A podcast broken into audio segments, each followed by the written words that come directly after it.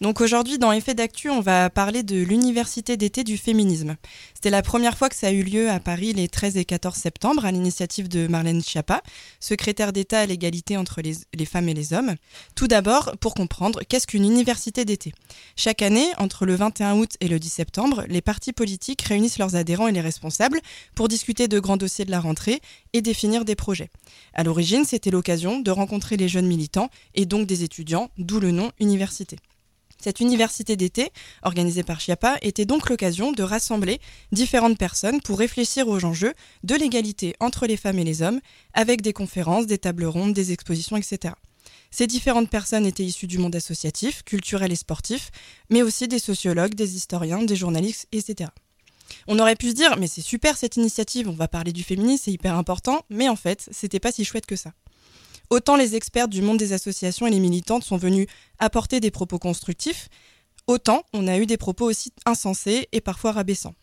Au cœur des débats notamment, des critiques du mouvement MeToo, qui a connu une grande montée de la libération de la parole des femmes victimes de violences, et on a eu, vous avez pu voir, dans les médias, passer l'insupportable monologue de Raphaël Antoven, pour ne citer que lui qui, à la même occasion, nous a fait prendre conscience de l'importance de la non-mixité ou des, propos euh, des hommes euh, antiféministes et masculinistes. Fort heureusement, des militantes ont réagi et on a pu voir aussi dans les médias des réactions assez critiquées euh, de, cette initiative.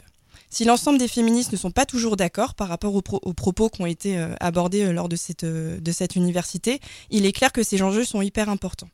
Ce qu'on peut dire de cette université euh, d'été, c'est qu'au final, c'était quand même une belle opération de communication initiée d'un gouvernement qui baisse les budgets des associations et qui sont pas du tout raccords par rapport aux ambitions qui s'étaient fixées. Je vous propose d'en discuter avec nos invités.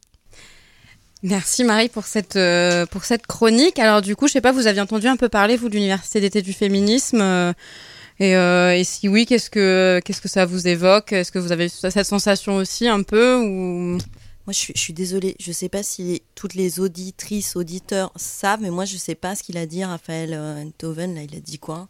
En gros, il était, en fait, bon, il y a eu des espaces de conférences et tables rondes, mais lui, il était invité au premier jour à l'ouverture à faire part de sa vision du féminisme. En fait, ça a été un monologue de 20 minutes où il a été très euh, très incisif sur le mouvement MeToo parce que c'était l'un des sujets de l'université. Mmh. Et lui-même, en fait, a mis euh, en avant le fait que la non-mixité, c'était n'importe quoi.